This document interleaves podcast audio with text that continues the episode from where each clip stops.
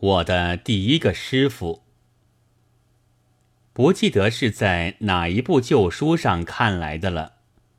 大意说是，有一位道学先生，自然是名人，一生拼命辟佛，却名自己的小儿子为和尚。有一天，有人拿这件事来质问他，他回答道。这正是表示轻贱呐。那人无话可说而退云。其实，这位道学先生是诡辩，名孩子为和尚，其中是含有迷信的。中国有许多妖魔鬼怪，专喜欢杀害有出息的人，尤其是孩子。要下贱，他们才放手安心。和尚这一种人，从和尚的立场看来会成佛，但也不一定。固然高超的很，而从读书人的立场一看，他们无家无室，不会做官，却是下贱之流。读书人意中的鬼怪。那意见当然和读书人相同，所以也就不来搅扰了。这和名孩子为阿猫阿狗完全是一样的意思，容易养大。还有一个避鬼的法子，是拜和尚为师，也就是舍给寺院了的意思。然而，并不放在寺院里。我生在周氏，是长男，物以稀为贵。父亲怕我有出息，因此养不大。不到一岁，便领到长庆寺里去，拜了一个和尚为师了。拜师是否要致见礼，或者布施什么的呢？我完全不知道。只知道我却由此得到一个法名，叫做长庚。后来我也偶尔用作笔名，并且在在酒楼上这篇小说里赠给了恐吓自己的侄女的无赖。还有一件百家衣，就是纳衣，论理是应该用各种破布拼成的。但我的却是橄榄形的各色小绸片所缝就，非喜庆大事不给穿。还有一条称为牛绳的东西，上挂零星小件，如立本、镜子、银筛之类，据说是可以辟邪的。这种布置好像也真有些力量。我至今没有死，不过现在法名还在，那两件法宝却早已失去了。前几年回北平去，母亲还给了我婴儿时代的银筛，是那时的唯一的纪念。仔细一看，原来那筛子圆径不过寸余。中央一个太极图，上面一本书，下面一卷画，左右缀着极小的尺、剪刀、算盘、天平之类。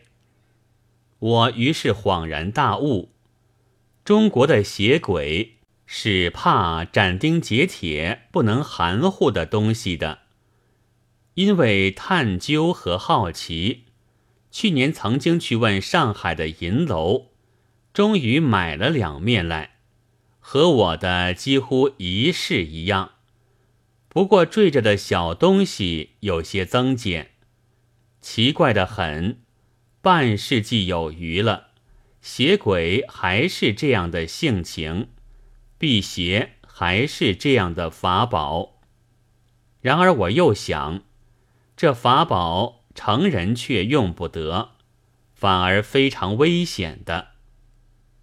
但因此，又使我记起了半世纪以前的最初的先生，我至今不知道他的法名，无论谁都称他为龙师傅。瘦长的身子，瘦长的脸，高颧细眼。和尚是不应该留须的，他却有两绺下垂的小胡子。对人很和气，对我也很和气，不教我念一句经。也不教我一点佛门规矩，他自己呢，穿起袈裟来做大和尚，或者戴上毗卢帽放焰口，天似孤鬼来受甘露味的时候，是庄严透顶的。平常可也不念经，因为是住持，只管着寺里的琐屑事。其实，自然是由我看起来，他不过是一个剃光了头发的俗人。因此，我又有一位师母，就是他的老婆。论理，和尚是不应该有老婆的，然而他有。我家的正屋的中央，供着一块牌位，用金字写着。必须绝对尊敬和服从的五位天地君亲师。我是徒弟，他是师，绝不能抗议。而在那时，也绝不想到抗议。不过觉得似乎有点古怪。但我是很爱我的师母的。在我的记忆上，见面的时候。他已经大约有四十岁了，是一位胖胖的师母，穿着玄色纱衫裤，在自己家里的院子里纳凉。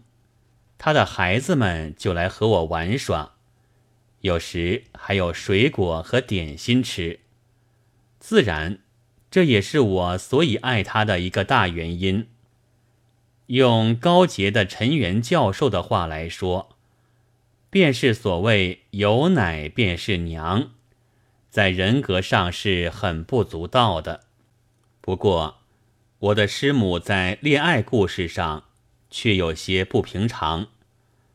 恋爱这是现在的术语，那时我们这偏僻之区，只叫做相好。《诗经》云：“是相好矣。”无相有矣。起源是算得很古，离文武周公的时候不怎么久就有了的。然而后来好像并不算十分冠冕堂皇的好话，这且不管他吧。总之，听说龙师傅年轻时是一个很漂亮而能干的和尚，交际很广。认识各种人。有一天，乡下做社戏了，他和戏子相识，便上台替他们去敲锣。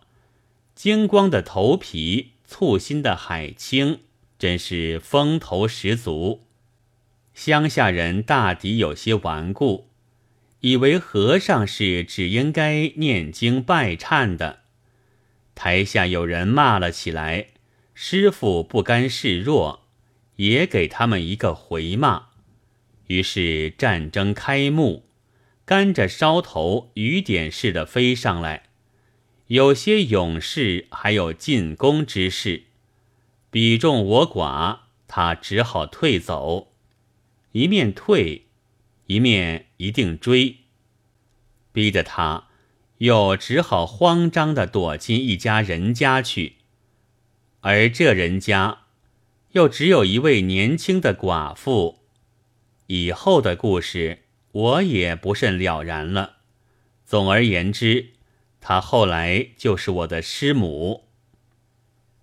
自从宇宙风出世以来，一向没有拜读的机缘，近几天才看见了《春季特大号》，其中有一篇朱唐先生的。不以成败论英雄，使我觉得很有趣。他以为中国人的不以成败论英雄，理想是不能不算崇高的。然而在人群的组织上，实在要不得。一强扶弱，便是永远不愿意有强；崇拜失败英雄，便是不承认成功的英雄。近人有一句流行话，说中国民族富于童话力，所以辽、金、元、清都并不曾征服中国。其实无非是一种惰性，对于新制度不容易接收罢了。我们怎样来改悔这惰性呢？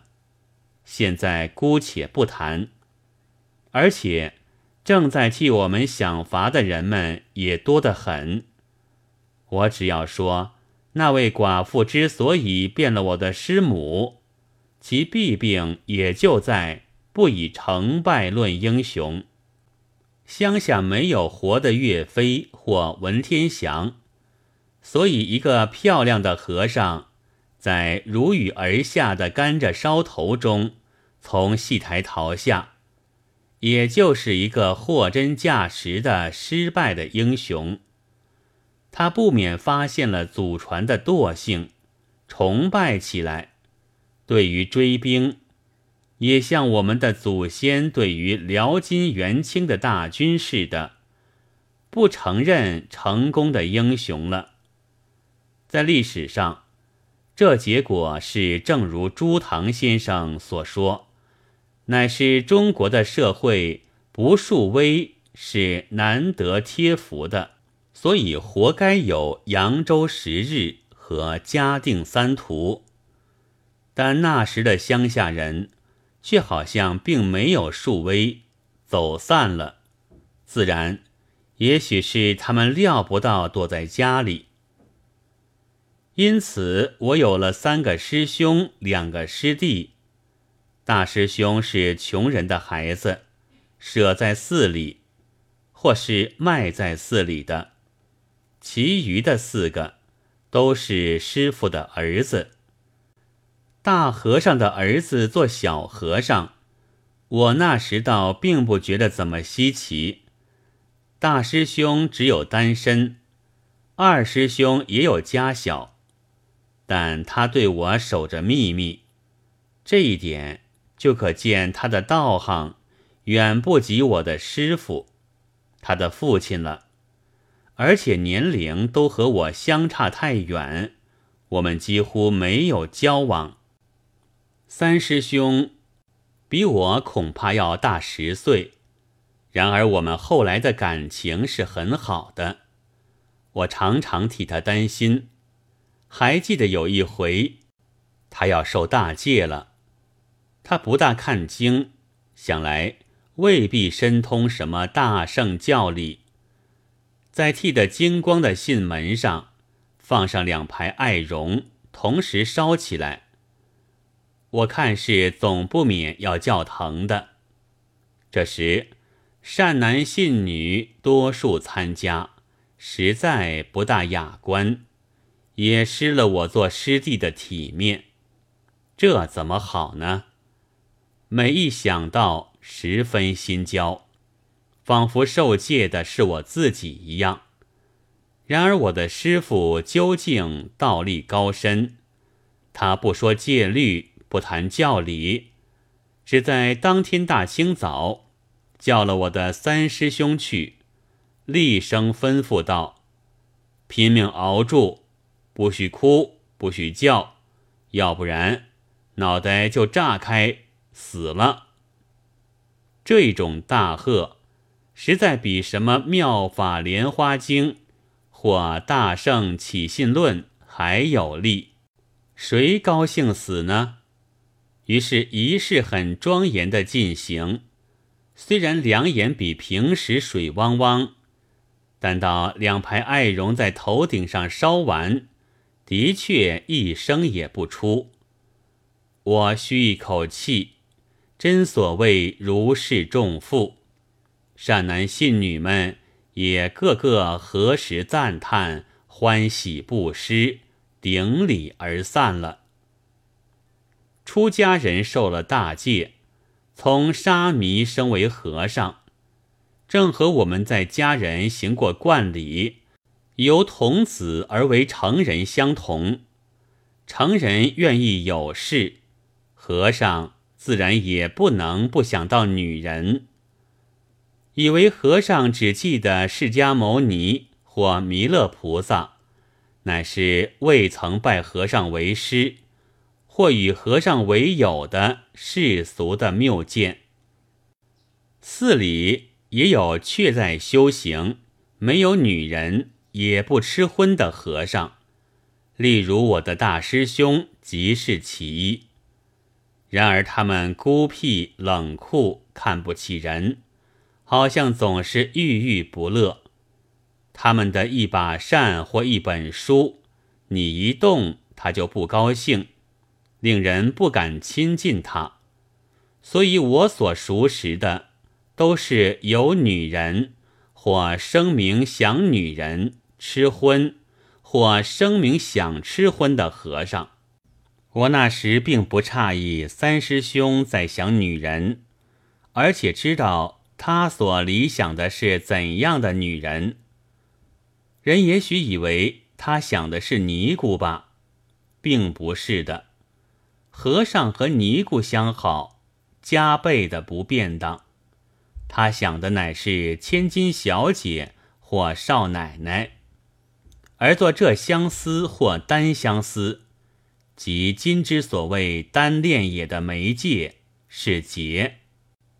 我们那里的阔人家亦有丧事，每七日总要做一些法事。有一个七日是要举行解结的仪式的，因为死人在未死之前，总不免开罪于人，存着冤结，所以死后要替他解散。方法是在这天拜完经忏的傍晚。灵前陈列着几盘东西，是食物和花，而其中有一盘是用麻线或白头绳穿上十来文钱，两头相合，而打成蝴蝶式、八结式之类的复杂的、颇不容易解开的结子。一群和尚便环坐桌旁，且唱且解。解开之后，钱归和尚，而死人的一切冤结也从此完全消失了。这道理似乎有些古怪，但谁都这样办，并不为奇，大约也是一种惰性。不过，解结是并不如世俗人的所推测，个个解开的。倘有和尚以为打得精致，因而生爱，或者故意打得结实，很难解散，因而生恨的，便能暗暗的整个落到僧袍的大袖里去，一任死者留下冤结，到地狱里去吃苦。这种宝洁带回寺里，便保存起来，也时时鉴赏。恰如我们的，或亦不免偏爱看看女作家的作品一样。当鉴赏的时候，当然也不免想到作家。打结字的是谁呢？男人不会，奴婢不会，有这种本领的，不消说是小姐或少奶奶了。和尚没有文学界人物的清高。所以，他就不免睹物思人，所谓实设遐想起来。至于心理状态，则我虽曾拜和尚为师，但究竟是在家人，不大明白底细。只记得三师兄曾经不得已而分给我几个，有些实在打得惊奇。有些则打好之后浸过水，还用剪刀柄之类夯实，使和尚无法解散。解结是替死人设法的，现在却和和尚为难。我真不知道小姐或少奶奶是什么意思。这一问，直到二十年后，学了一点医学，才明白，原来是给和尚吃苦，颇有一点虐待异性的病态的，深闺的怨恨，会无线电似的报在佛寺的和尚身上。我看道学先生。可还没有料到这一层。后来，三师兄也有了老婆，出身是小姐，是尼姑，还是小家碧玉呢？我不明白。他也严守秘密，道行远不及他的父亲了。这时我也长大起来，不知道从哪里。听到了和尚应守清规之类的古老话，还用这话来嘲笑他，本意是在要他受窘，不料他竟一点不窘，立刻用金刚怒目式向我大喝一声道：“和尚没有老婆，小菩萨哪里来？”这真是所谓狮吼，使我明白了真理。哑口无言。我的确早看见寺里有丈余的大佛，有数尺或数寸的小菩萨，却从未想到他们为什么有大小。经此一喝，我才彻底的醒悟了和尚有老婆的必要，以及一切小菩萨的来源，不再发生疑问。但要找寻三师兄，从此却艰难了一点，因为这位出家人，这时就有了三个家了：一是寺院，二是他的父母的家，三是他自己和女人的家。我的师傅在约略四十年前已经去世，师兄弟们大半做了疑似的住持。我们的交情是依然存在的，却久已彼此不通消息。但我想，他们一定早已各有一大批小菩萨，而且有些小菩萨又有小菩萨了。四月一日。